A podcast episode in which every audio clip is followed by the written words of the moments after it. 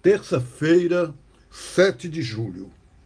Queridos irmãos e irmãs, o evangelho de hoje, Mateus 9, 32 a 38, levam a Jesus um homem que tem uma energia negativa, naquela época dizia que ele estava endemoniado e era mudo. Interessante essa relação entre a pessoa não falar e ser possuído de um espírito mau. Jesus expulsou o demônio e o mundo falou. E aí as pessoas ficaram admiradas.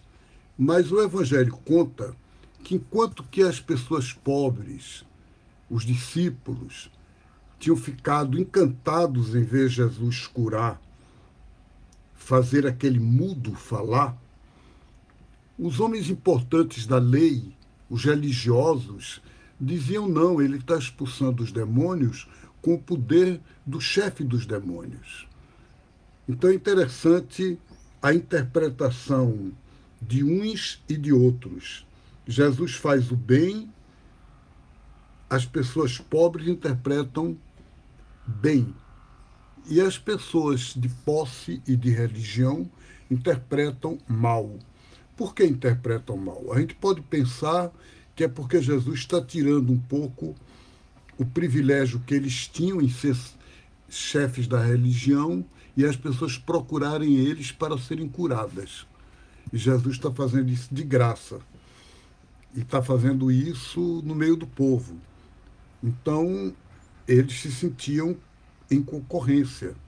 Quer dizer, eles achavam que Jesus estava tirando a freguesia deles.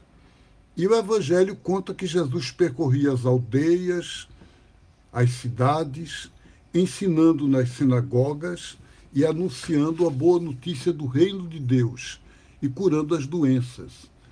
E compadecia-se, tinha compaixão, sentia amor uterino pelas pessoas, porque elas eram como ovelhas sem pastor. É muito importante isso, como a missão é provocada pela solidariedade, pelo amor solidário. Hoje ainda é assim que Deus quer a missão da gente, baseados no amor compassivo, na solidariedade às pessoas que sofrem. É isso que a gente tem que viver, tem que sentir para nós e tem que viver para os outros. Um grande abraço a vocês, Deus abençoe e até amanhã, se Deus quiser.